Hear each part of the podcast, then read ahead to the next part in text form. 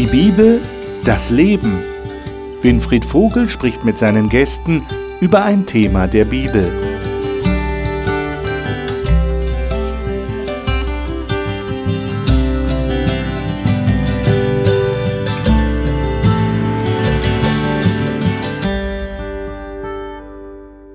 Wir Menschen sind ja sehr unterschiedlich. Es gibt solche unter uns, die Entscheidungen sehr schnell treffen und gerne Entscheidungen treffen.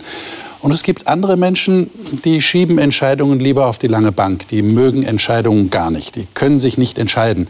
Vor allem, und ich glaube, das ist eine Angst, die sehr viele Menschen umtreibt, weil sie eben Sorge haben, dass sie die falsche Entscheidung treffen. Wie treffe ich denn richtige Entscheidungen? Vor allem, wenn sie sehr wichtig sind und wenn sie über den weiteren Verlauf meines Lebens bestimmen. Dieser Frage wollen wir heute nachgehen anhand von Bibeltexten, die wir lesen und die uns dann zu dem Thema meine Familie führen. Das ist das Thema, das wir jetzt in den Sendungen gerade als Generalthema haben. Ich freue mich, dass die Gäste hier im Studio sind. Die darf ich Ihnen jetzt vorstellen und dann steigen wir ins Gespräch ein. Melina Godina ist als Pastorenkind viel in Deutschland herumgekommen und arbeitet derzeit als Social Media Beauftragte bei Hope Media.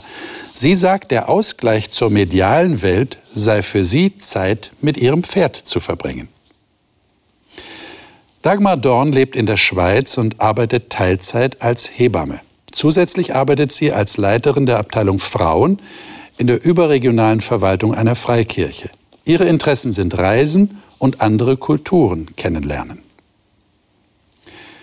Johannes Weigmann ist nach jahrelanger Arbeit im IT-Bereich im tätigen Ruhestand. Im Ehrenamt betreut er Flüchtlinge, hilft bei der Tafel in Mainz und war auch schon für ein Entwicklungsprojekt in Äthiopien.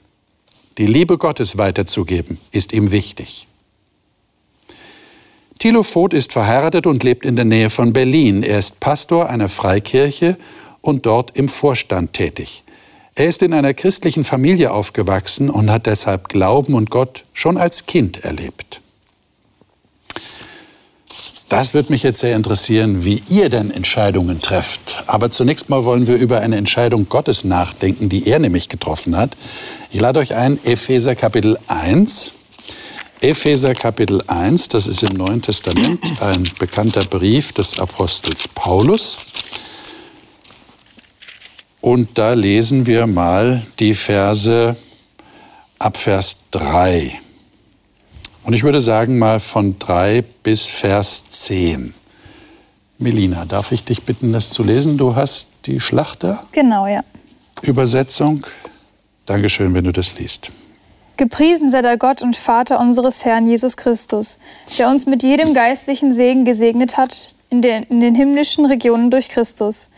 Wie er uns in ihm auserwählt hat vor Grundlegung der Welt, damit wir heilig und tadellos wären vor ihm. Und aus Liebe hat er uns vorherbestimmt zur Kindschaft, zur Kindschaft gegen ihn selbst, durch Jesus Christus nach dem Wohlgefallen seines Willens.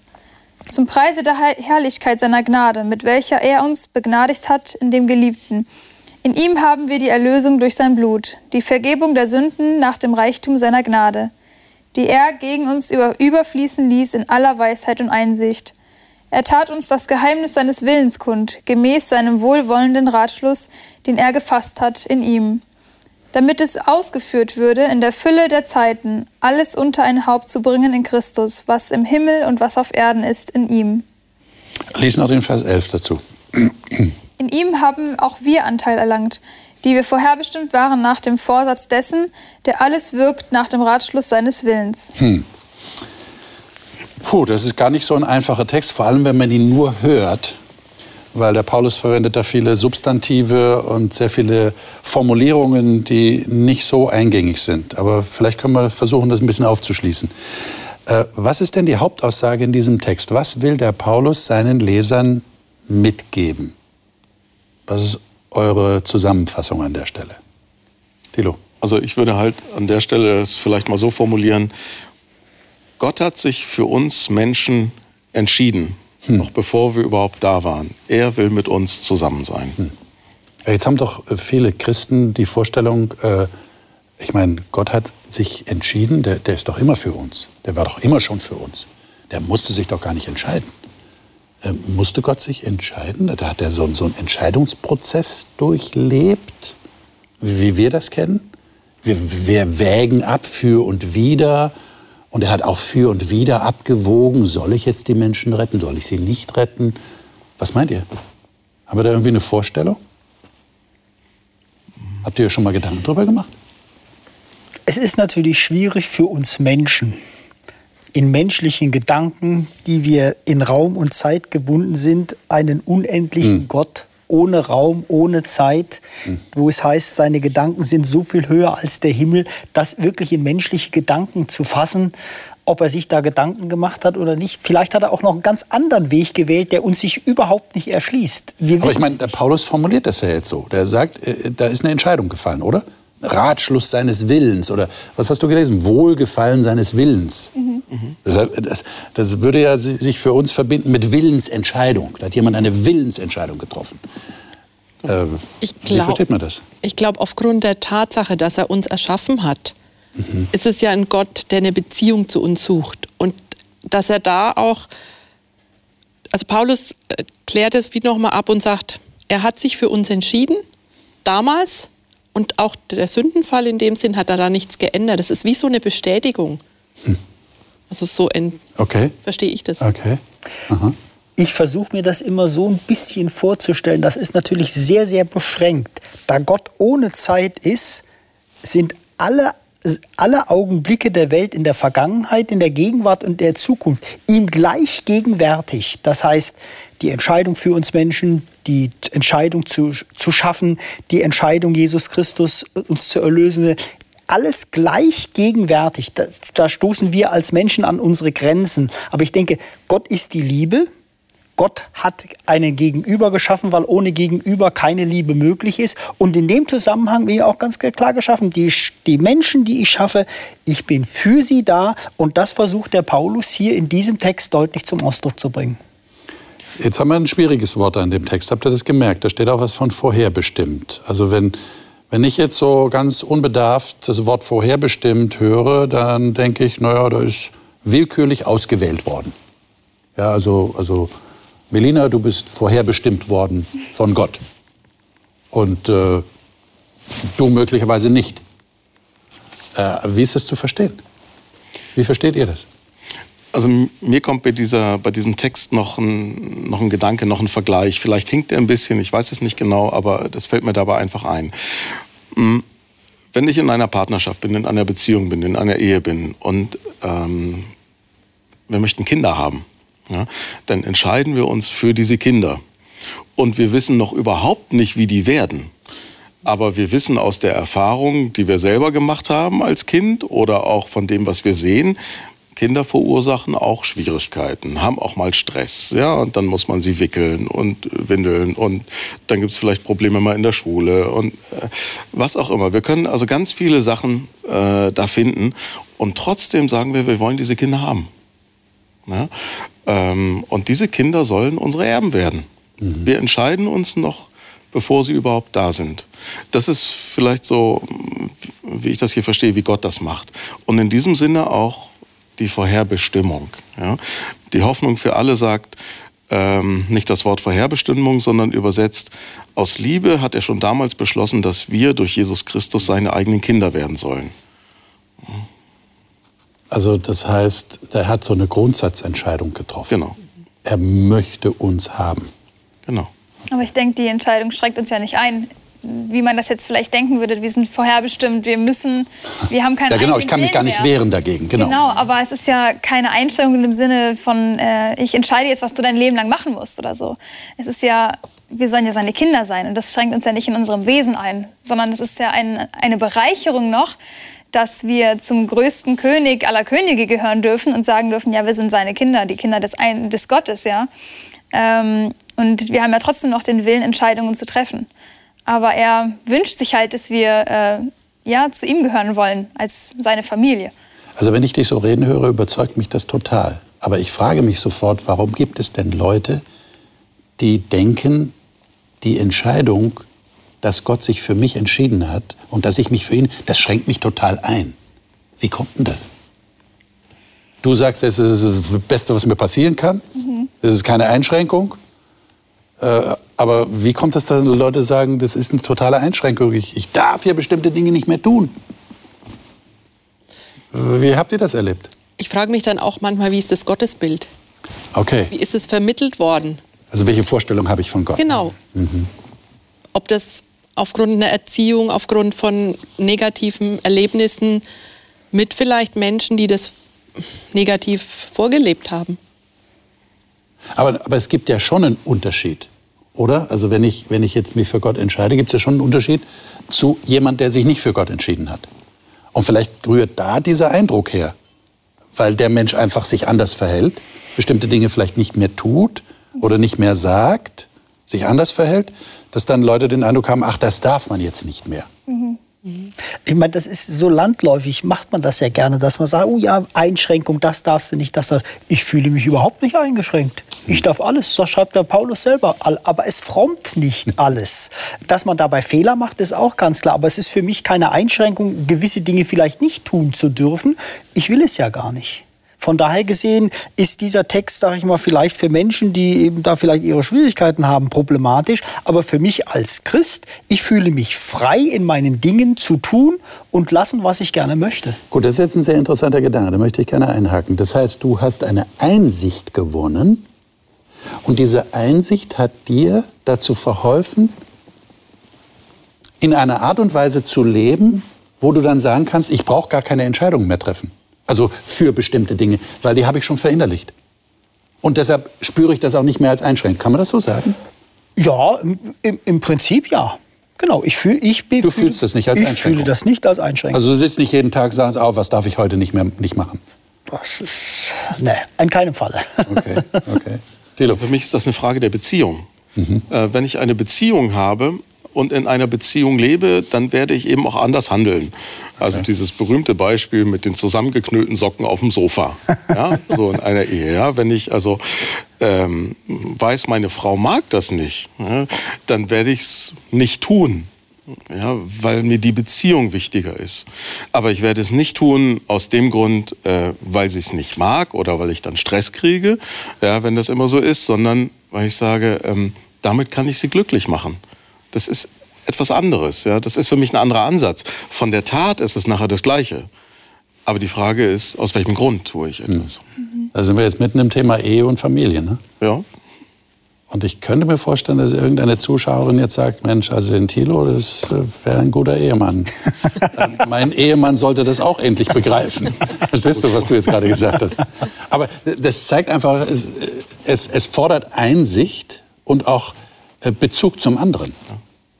Aber es ist ja nicht nur umgekehrt, dass, dass der Thilo als Ehemann das tut, sondern die Ehefrau, die mich liebt, das in gleicher Art und Weise ja. tut. Ja, das muss man ja auch sehen. Und ja. ich denke, das ist in der Ehe sehr wichtig. Ein gegenseitiges Geben und Nehmen, ein gegenseitiges Vertrauensverhältnis, was man zueinander hat. Und dann sind die Kleinigkeiten, dass man da auch Fehler macht, eigentlich nebensächlich. Okay. So, jetzt haben wir mal Grundsatz, äh, äh das Grundsatzthema gehabt, Gott hat sich für uns entschieden. Jetzt würde ich gerne mit euch äh, ein paar Verse in Psalm 119 lesen. Und da habe ich eine, eine, eine schwierige Frage für euch, verbunden mit diesen Texten. Und zwar Psalm 119, also der, der äh, Psalm hat sehr, sehr viele Verse. Und wir greifen jetzt mal ein paar raus. Und ich würde sagen, wir lesen mal von Vers 91, Abschnitt ist von 89 bis 105, 91, ich würde sagen bis 97. Dagmar, sei doch so gut, lies mhm. das mal nach Neues, Neues Leben, Bibel. Deine Ordnungen gelten auch heute noch, denn am Ende muss alles dir dienen. Ohne die Freude an deinem Gesetz wäre ich verzweifelt in meinem Elend. Ich will deine Gebote niemals vergessen, denn durch sie hast du mir neu Glück und Gesundheit geschenkt. Ich bin dein, rette mich, denn ich richte mein Leben nach deinen Geboten aus. Obwohl die Bösen mir auflauerten, um mich zu töten, halte ich mich an deine Weisungen. Ich habe gesehen, dass selbst das Vollkommene vergeht, doch deine Gebote gelten für immer. Wie sehr liebe ich dein Gesetz. Den ganzen Tag denke ich darüber nach. Hm. Also bevor wir jetzt lange über Gesetz diskutieren, können wir gleich sagen, also es gibt ja verschiedene Begriffe, auch im Psalm 119 für Gesetz. Es gibt ja Zeitgenossen, die äh, schon das Wort Gesetz äh, macht sie ganz äh, irritiert. Ja? Also wollen sie nicht, das ist Einschränkung. Ja? So, so. Es klingt so nach Polizei. Ja? Und die kommt ja nur auf den Plan, wenn irgendwas schiefgelaufen ist. So ist der Eindruck bei vielen, habe ich so das Gefühl. Aber Gesetz hier ist einfach das, was Gott möchte das, was er will. Das ist so die Richtschnur, die er gegeben hat. Und äh, Christen sagen ja, das hilft mir ja eigentlich. Jetzt ist aber meine Frage, wie kann man denn dahin kommen, dass man das Gesetz so liebt, also den Willen Gottes so liebt, wie der Psalmschreiber das hier sagt? Äh, wie, wie erlebt ihr das? Würdet ihr auch sagen, ich liebe das Gesetz Gottes? Ja. Thilo, ja, du würdest ja. das sagen. Ja. Was will Gott denn? Das ist für mich die Frage. Und das steht ja da im Hintergrund. Ähm, und ich sage einfach mal so ganz platt, Gott will das Beste für mich.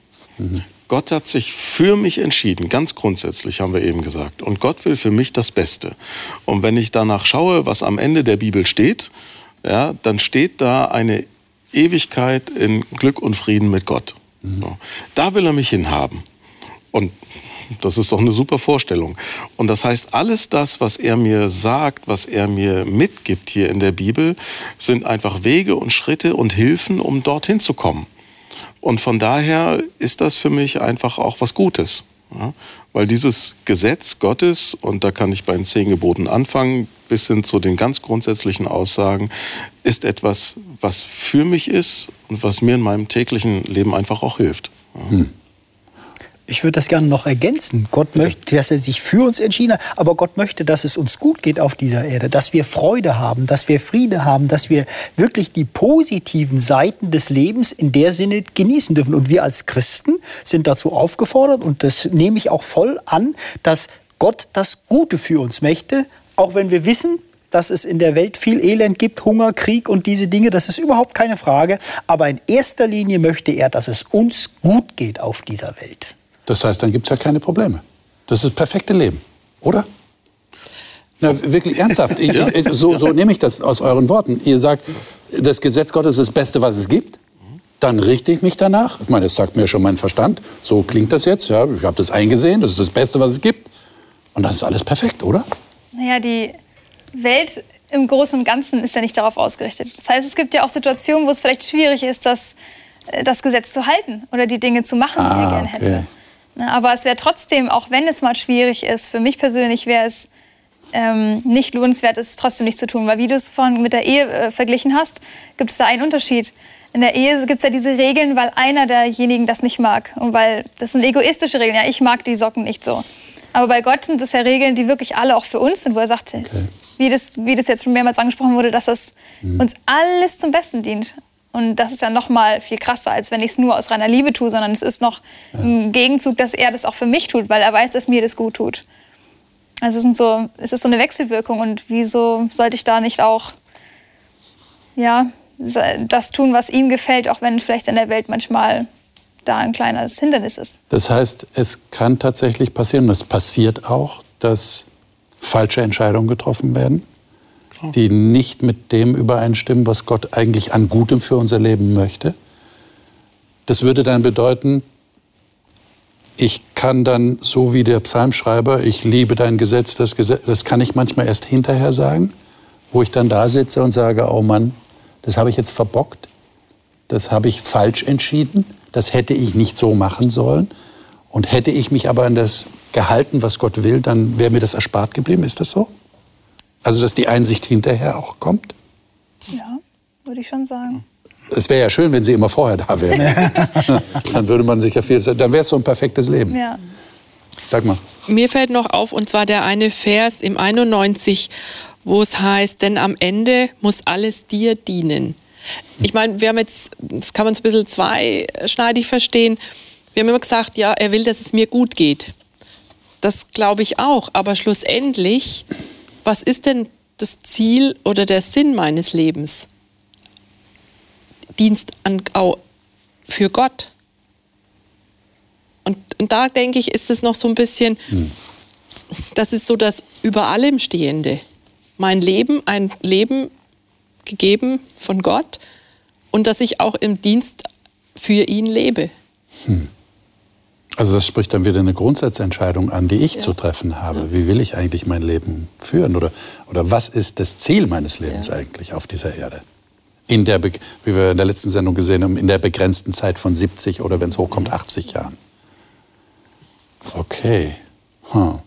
Äh, jetzt wäre noch meine Frage, wie, wie, und ich glaube, das ist eine Frage, die viele Leute haben, wie, wie erkenne ich denn, was der Wille Gottes ist? Ich meine, zehn Gebote, okay, kennt jeder. Das ist so der, der, der große Rahmen, wo drin steht, was ich tun oder was ich nicht tun sollte. Äh, und damit haben wir ja schon genug Probleme. Aber wie, wie macht ihr das? Wie, wie erkennt ihr das, was Gott will? Wie, wie macht ihr das konkret? Es steht doch nicht in der Bibel, oder? Ich meine, wenn, wenn man, was weiß ich, sich für den Beruf entscheiden muss oder für einen Partner, Partnerin, es ist ja keine Liste in der Bibel, ne, wo, wo man sagt, also hier ist das Weißbuch, da stehen die Namen drin. Ah, der steht da drin, okay, dann kann ich. So ist es ja nicht. Wie, wie, macht, wie habt ihr das gemacht? Durch, den, durch die Beziehung zu ihm. Also wenn ich ihn besser kennenlerne, okay. dann lerne ich mehr, was, was er möchte, was ihm gefällt. Das ist ja wie bei Menschen auch. Wenn ich jemand anders kennenlerne, dann weiß ich, was der sich wünscht oder was der auch von mir erwartet. Und äh, ich, ich lerne Gott am besten durch die Bibel kennen, weil da beschreibt er sich ja selber. Und desto mehr ich ihn darin erforsche, desto mehr erfahre ich so ein großes Bild von ihm mit Grundsätzen, die vielleicht nicht so wortwörtlich drinstehen, aber die man im Großen Ganzen darin entdecken kann. Und dann weiß man, also kann ich mir schon oft vorstellen, was dann sein Wille ist. Und wenn man es nicht weiß durch die Bibel, gibt es ja noch das Gebet. Okay. Und ich denke auch, was wichtig ist, es ist vielleicht, wenn wir, das ist ja nicht nur schwarz-weiß. Da ist der Weg für Gott, da ist der Weg gegen Gott, sondern es gibt ja viele Wege, die nach Rom führen. So führen auch viele Entscheidungen äh, zu Gott. Das heißt, viele Entscheidungen, würde ich sagen, sind richtig genauso wie viele Entscheidungen falsch sein können. Ich bin sogar der Überzeugung, dass eine Entscheidung für den einen richtig sein kann und für den anderen ist sie falsch oder umgekehrt. Das heißt, es ist, denke ich, insgesamt gesehen nicht so einfach zu beantworten, was eine richtige und was eine falsche Entscheidung ist. Vielleicht stellt sich das manchmal auch erst im, Hin, ähm, im Nachhinein heraus und was mir aber ganz wichtig ist, egal welche Entscheidung ich treffe, ich spüre immer, Gott ist mit mir, auch auf einem falschen Weg. Das denke ich, das ist sehr, sehr hilfreich zu wissen, Gott ist mit uns. Er hat sich für uns entschieden und du kannst machen, was du willst. Hm. Du kannst machen, was du willst. Ja, ich als Mensch kann machen, was ich will. Gott ist dennoch für mich. Aha. Aber trotzdem kann es falsch sein, was ich mache ich als Mensch stehe nun in der Gefahr, dass ich auch mal falsche Entscheidungen treffe und auch, sage ich mal, durchaus ganz konkret falsche Entscheidungen treffe. Und ich wiederhole nochmal, Gott ist dennoch mit mir. Mhm.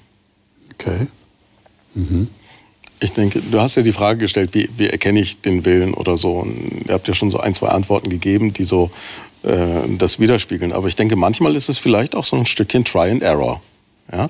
Ähm, Gott hat uns ja auch einen Verstand gegeben, hat uns einen Kopf gegeben zum Denken.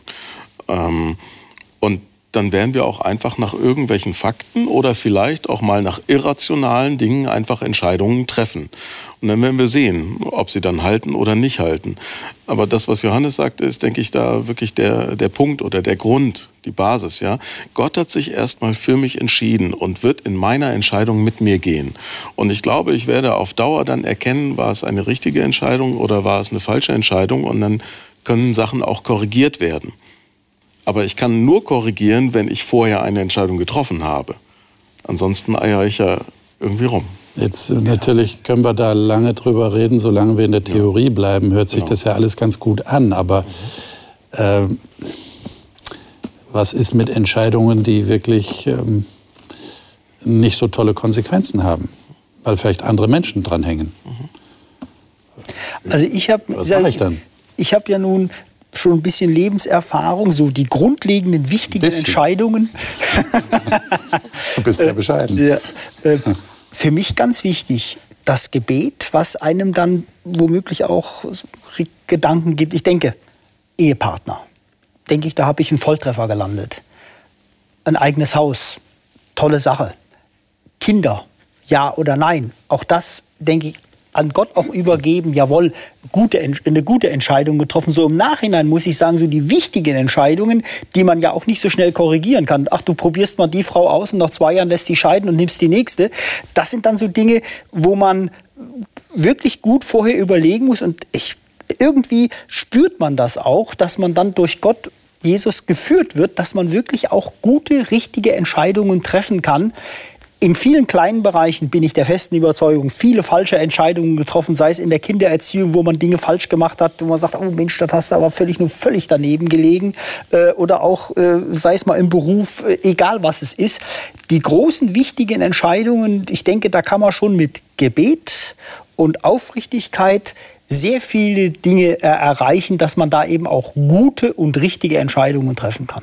Aber könntet ihr euch vorstellen, frage ich jetzt mal kritisch nach, dass jemand tatsächlich es richtig machen will und auch darum betet, wie du gesagt hast, ganz, ganz wichtig, dass man betet, dass die Beziehung zu Gott wirklich da ist und er mich prägen kann, mir Prinzipien auch zeigen kann. Und trotzdem treffe ich eine falsche Entscheidung und stellt sich heraus, ich habe zum Beispiel, um dein Beispiel aufzugreifen, ich habe den falschen Partner. Äh, kann das sein? Und muss ich mir dann Vorwürfe machen? Ich habe was weiß ich, nicht genug gebetet oder äh, die Prinzipien Gottes waren noch nicht so verinnerlicht? Oder, oder wie sieht das aus? Also Reden wir mal ganz konkret. Mhm. Ja? Also ich habe schon manchmal auch erlebt, dass ich äh, eine Entscheidung zu treffen hatte und ich habe gebetet und ich habe überlegt, was habe ich bis jetzt mit Gott erlebt, wie ist er, hat er bis jetzt, was habe ich jetzt für ein Bild von ihm. Und ich habe wirklich manchmal gar nicht gewusst, soll ich jetzt das oder das machen. Ja, und ähm, ich habe manchmal das Gefühl, es gibt diesen, diesen Spruch, in der Prüfung ist der Prüfer still. Und ich glaube, das, das passiert doch auch manchmal, dass äh, Gott auch manchmal ganz bewusst uns denken lässt, wie du es gesagt hast. Ja? Dass er möchte, wirklich möchte, dass wir unseren Verstand benutzen, dass wir in die Erfahrungen gucken, die wir vielleicht mit ihm gemacht haben. Und dann kann ich mich natürlich auch falsch entscheiden. Ja, ja aber es passiert schon. Aber ich habe das Gefühl, manchmal prüft er auch. Und manche Entscheidungen sind zu korrigieren, oder? Du hast vorhin gesagt, das ist so ein Trostwort von dir. Äh, auch wenn ich die falsche Entscheidung getroffen habe, ist Gott immer noch da. Er lässt mich nicht im Stich. Er ist nicht derjenige, der von oben herab sagt, na, habe ich es dir nicht gesagt? Ja. Hättest du mal auf mein Gesetz geachtet oder hättest du mehr gebetet, dann hättest du ja nicht diese falsche Entscheidung getroffen. Das ist nicht Gott, oder? Das ist Gott. Überhaupt nicht, ne? Oder? In keinster Weise. So habt ihr ihn nicht erlebt. Nee. Also ein Lehrer von mir sagte mal, ähm, Gottes Hände sind nicht über dem Kreuz, Gottes Hände sind am Kreuz. Ja? Und das heißt für mich an dieser Stelle, dass er dann diese Entscheidungen auch mitgeht und mitträgt, auch wenn sie schwerfallen, auch wenn sie schwierig sind oder falsch sind, wie auch immer, da lässt er mich eben nicht alleine. Ja. Und ich glaube, das ist eine ganz wichtige Botschaft. Ja. Ja, Gerade wenn es um Entscheidungen geht und äh, sicherlich auch der ein oder andere Zuschauer äh, jetzt innerlich äh, eine Not hat, weil er sagt, ich habe tatsächlich, ich wollte die richtige Entscheidung treffen, aber es war offensichtlich, hat sich nachher herausgestellt, war die falsche Entscheidung. Wie kann ich denn damit leben? Ja, und, und es, gibt, es gibt eine Möglichkeit auch der Korrektur. Ja. Und ich glaube auch, dass dann auch Fehlentscheidungen zum Segen werden können, wenn Gott dabei auch das, ist. Auch das. Also dass ich mir auch dann von Gott die ähm, Geduld, die ja, schenken lassen kann, in der Situation trotzdem auszuhalten oder ja. ja. Gott wird ja auch oft als Vater beschrieben und so würde ich auch gute Eltern definieren, dass sie ähm, bei Grundsätzen immer zur Seite stehen mit Rat und Tat, ja. aber ja, die meisten Eltern, die lassen das Kind irgendwann auch selber entscheiden. Es ist alt genug, es kann weiter denken, es kann vorausschauend denken und dann ist es auch an der Zeit, dass sie mhm. alleine Entscheidungen treffen. Und trotzdem könnte man ja jederzeit nach Hause gehen. Und ich denke, die meisten Eltern würden doch hoffentlich mit offenen Armen dastehen und auch wenn sie es vorher gewusst haben, mhm. Trost spenden und Rat geben, wenn es dann in die falsche Richtung gegangen ist. Und ich glaube, genauso ist Gott auch. Genau so hat Jesus ja Gott beschrieben in seinem berühmten Gleichnis vom verlorenen Sohn. Ja, dass Gott tatsächlich so dasteht wie solche Eltern, die du gerade beschrieben hast und sagt, du kannst nach einer Fehlentscheidung nach Hause kommen. Ich nehme dich an. Du bist mir lieb und wert. Ja. Du hast mir gerade ein Stichwort gegeben, und zwar für den nächsten Text, den wir lesen wollen, äh, Prediger 2. Da, da wirst du beschrieben, Johannes. Wusstest okay. du das? Also nach dem, was du gerade erzählt hast, wirst du da beschrieben. Schau, schau mal gerade, du kannst es mal vorlesen. Ja, okay. Und zwar ähm, äh, Prediger 2, Verse 1 bis 11, aber wir äh, lesen mal ähm, ab Vers 4. Lies mal ab Vers 4. Prediger 2? Ja, ab Vers, ab Vers 4, 4. Bis? Äh, lies mal bis, äh, ja, eigentlich müssen wir bis Vers 11 lesen. Ja, lies mal bis Vers 11. Ich tat große Dinge. Ich baute mir Häuser, ich pflanzte mir Weinberge. Ich machte mir Gärten und Lustgärten und pflanzte allerlei fruchtbarer Bäume hinein. Ich machte mir Teiche, daraus zu bewässern den Wald grünender Bäume. Ich erwarb mir Knechte und Mägde und hatte auch Gesinde im Haus geboren. Ich hatte eine größere Habe an Rindern und Schafen als alle, die vor mir zu Jerusalem waren. Ich sammelte mir auch Silber und Gold und was Könige und Länder besitzen. Ich beschaffte mir Sänger und Sängerinnen und die Wonne der Menschen allerlei Seitenspiel und war größer als alle, die vor mir zu Jerusalem waren. Auch da blieb meine Weisheit bei mir. Und alles, was meine Augen wünschten, das gab ich ihnen und verwehrte meinen Herzen keine Freude, so dass es fröhlich war von aller meiner Mühe. Und das war mein Teil von aller meiner Mühe. Als ich aber ansah alle meine Werke, die meine Hand getan hatte, und die Mühe, die ich gehabt hatte, siehe, da war alles eitel und Haschen nach Wind und kein Gewinn unter der Sonne. Johannes war mein besonderer Humor, ich gebe es zu. Aber es hat mich irgendwie auf den Gedanken gebracht, weil, weil du sagst, hast mir, äh, ich habe mir ein Haus gebaut, äh, ich, ich habe eine Frau, bin glücklich mit ihr und so. Das, das klang so ein bisschen. Aber äh, am Ende kommt ja der weise Mann hier im Prediger zu dem, äh, ich weiß nicht, ob du auch zu diesem Schluss kommst, ob man das überhaupt anwenden kann hier. Ich wandte mich hin zu all meinen Werken, die meine Hände gemacht, zu der Mühe, die ich mit der ich mich abgemüht hatte. Und siehe, es war alles Nichtigkeit und ein Haschen nach Wind. Äh, mhm. Was vermittelt euch diese Einsicht des weisen Mannes? Er hat alles erreicht, er hat wirklich das Glück gefunden, er hat auf nichts verzichtet, so klingt das hier. Und am Ende sagt er, ist alles nichts. Genau. Ist so? Ja, die Frage ist, was ist denn das alles hier? Ja. Und ich erlebe das hier, dass das alles nur materielle Dinge sind. Ja, also Reichtum, Teiche, Ziergarten, ähm, Sänger, die einen Silber und Gold, Straßen, Silber ja. und Gold. Ja. ja. Ähm, es ist alles etwas, was ich mir erarbeite, was ich aber nicht mitnehmen kann. Hm. Ja, wenn ich am Ende meines Lebens bin ja, und nicht mehr krauchen kann, weil das Herz nicht mehr tut oder also der Körper einfach nicht mehr mitspielt, ja. dann nützt mir mein Gold überhaupt nichts. Ja. Ähm, es ist also die Frage, was für eine Art von Reichtum bleibt dann eigentlich?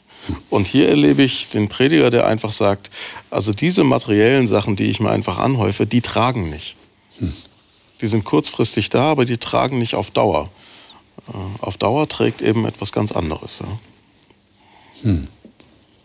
Also da, vielleicht noch als Ergänzung dazu, ja. das sind sich materielle Dinge, klar. Ja. Ich fühle mich von Gott gesegnet. Das ist überhaupt keine Frage in dem, wie es mir geht und so weiter und so fort. Merke aber in der Arbeit, die ich tue, Flüchtlinge, Senioren, die nicht mehr so können, die einfach Betreuung brauchen.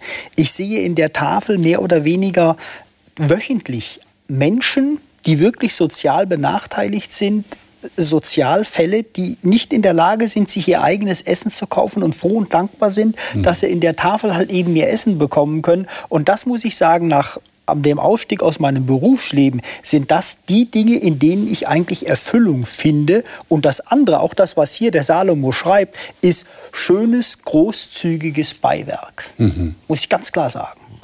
Das heißt, so ordnest du das auch so, ein für dich? So ordne ich das für mich auch ein. Das ist überhaupt keine Frage. Mhm. Ja, das, das ist, ist nicht der eigentliche Lebensinhalt. Nee. Keines, keineswegs. Das, was, was Johannes, äh, was, was Jesus in Matthäus 26 sagt, eben, seid ihr für die Armen da, seid ihr für diejenigen da, die eben mhm. gefangen sind. Die, der arme Mensch, der eben nichts zu essen hat, der sich nicht mehr, nicht mehr helfen kann.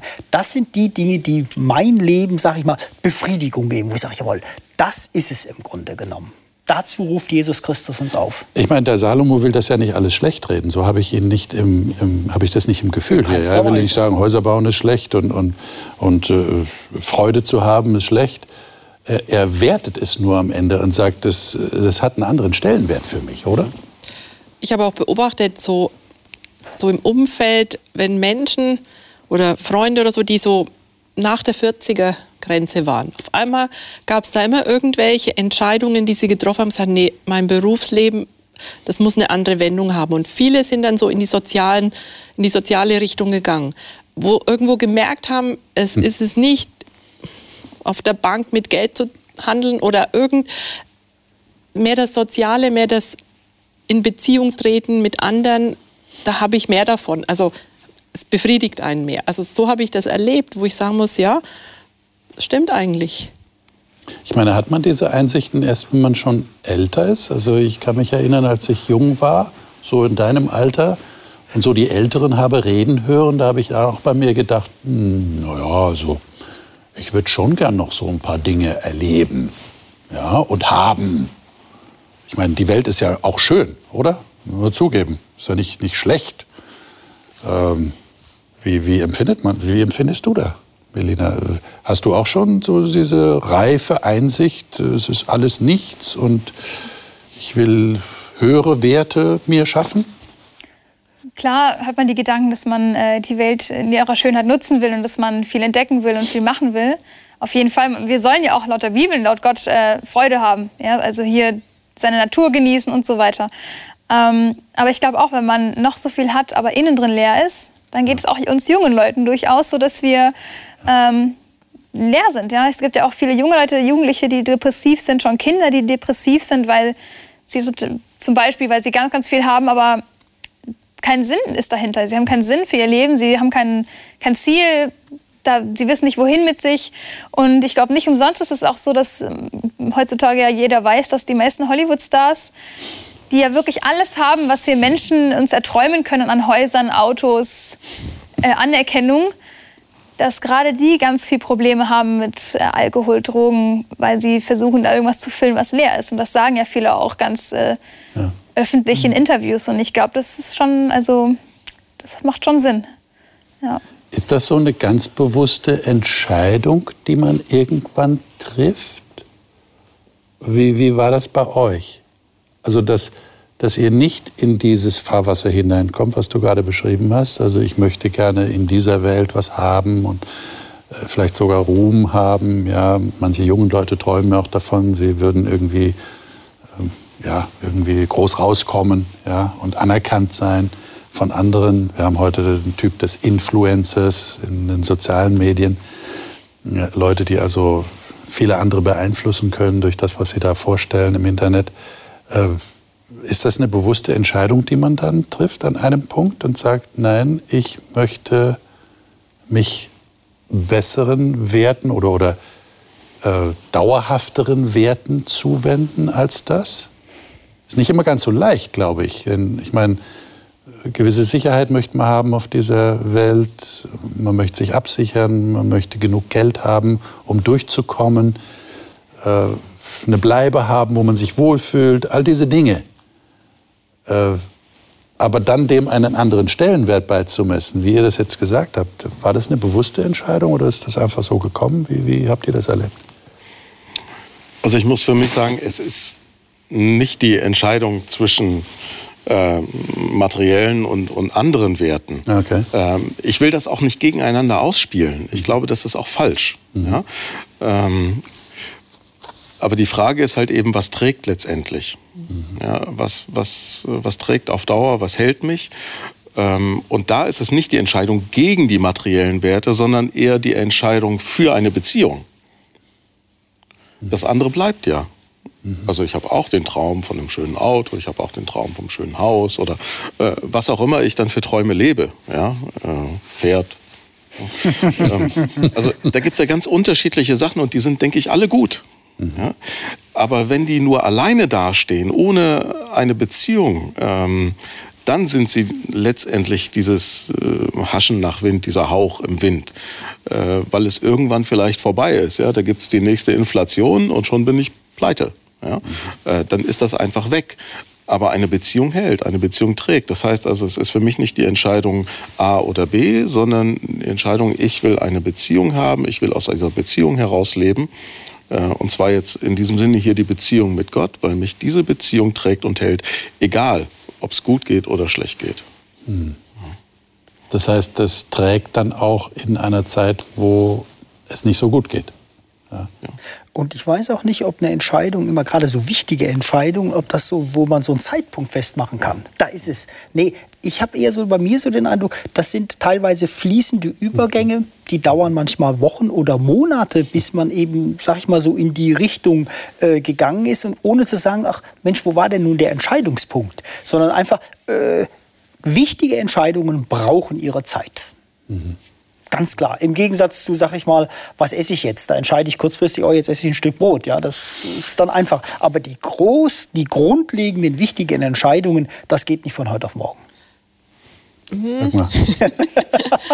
Grundsätzlich bin ich deiner Meinung, aber ich glaube, das hängt auch so ein bisschen vom Typ ab.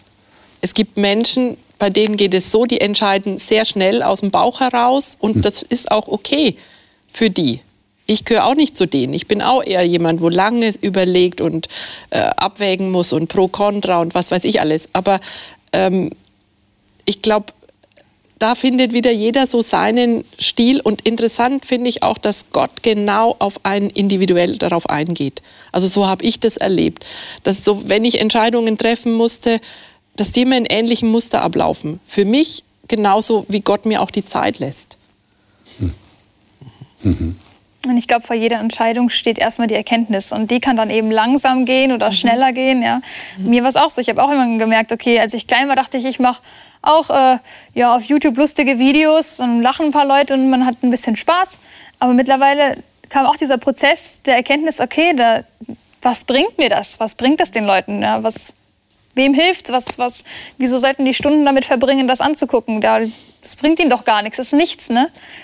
Und dann kommt die Entscheidung, genau. Aber ich denke, davor braucht man diesen Reifeprozess. Ja. Ja, oder eine Erfahrung zum Beispiel, das geht auch. Gerade Leute, die ähm, eindrückliche Erfahrungen machen, bei denen geht es mit der Erkenntnis auch oft dann schneller und mit der Entscheidung dann. Liebe Zuschauer, ich frage mich gerade, was Sie jetzt denken. Sie haben jetzt unsere Diskussion hier im Studio gehört und Sie fragen sich vielleicht auch, äh, wie ist das mit meinen Entscheidungen, die ich in meinem Leben getroffen habe. Und ich hoffe, dass wir äh, bei aller Betonung auf die Wichtigkeit richtiger Entscheidungen doch auch die Botschaft vermittelt haben, aus der Bibel heraus auch, dass Fehlentscheidungen korrigiert werden können, dass Gott trotzdem da ist, dass er nicht derjenige ist, der mit dem Zeigefinger wackelt, wenn eine falsche Entscheidung getroffen wurde, sondern dass er uns begleiten möchte und dass er uns helfen will, zu Einsichten zu gelangen, die bestimmten Dingen in unserem Leben den richtigen Stellenwert geben, sodass wir dann auch in eine Richtung gehen können, die, die angemessen ist und die gut ist, die auch für uns selber gut ist. Wir wünschen Ihnen hier aus diesem Kreis, dass Sie äh, mit Ihren Entscheidungen, die Sie getroffen haben in Ihrem Leben, richtig umgehen können und dass Sie vor allem wissen, dass Gott sich für Sie entschieden hat. Das ist eigentlich eine sehr tröstliche Botschaft, finde ich. Das nächste Mal werden wir darüber reden, wie wir uns bewusst auf Dinge vorbereiten können. Das ist ja eine Sache, wir wollen ja gerne vorbereitet sein. Wir lieben ja eigentlich keine Überraschung. Und doch kommen manchmal Dinge im Leben, die überraschen uns total und wir müssen dann irgendwie schauen, wie wir damit klarkommen. Welche Möglichkeiten haben wir, vorbereitet zu sein, gut vorbereitet zu sein, um dann natürlich auch die richtigen Entscheidungen zu treffen? Es wird sicher ein spannendes Thema, glaube ich. Seien Sie auf jeden Fall dabei. wünschen Ihnen Gottes Segen. Bis nächste Woche.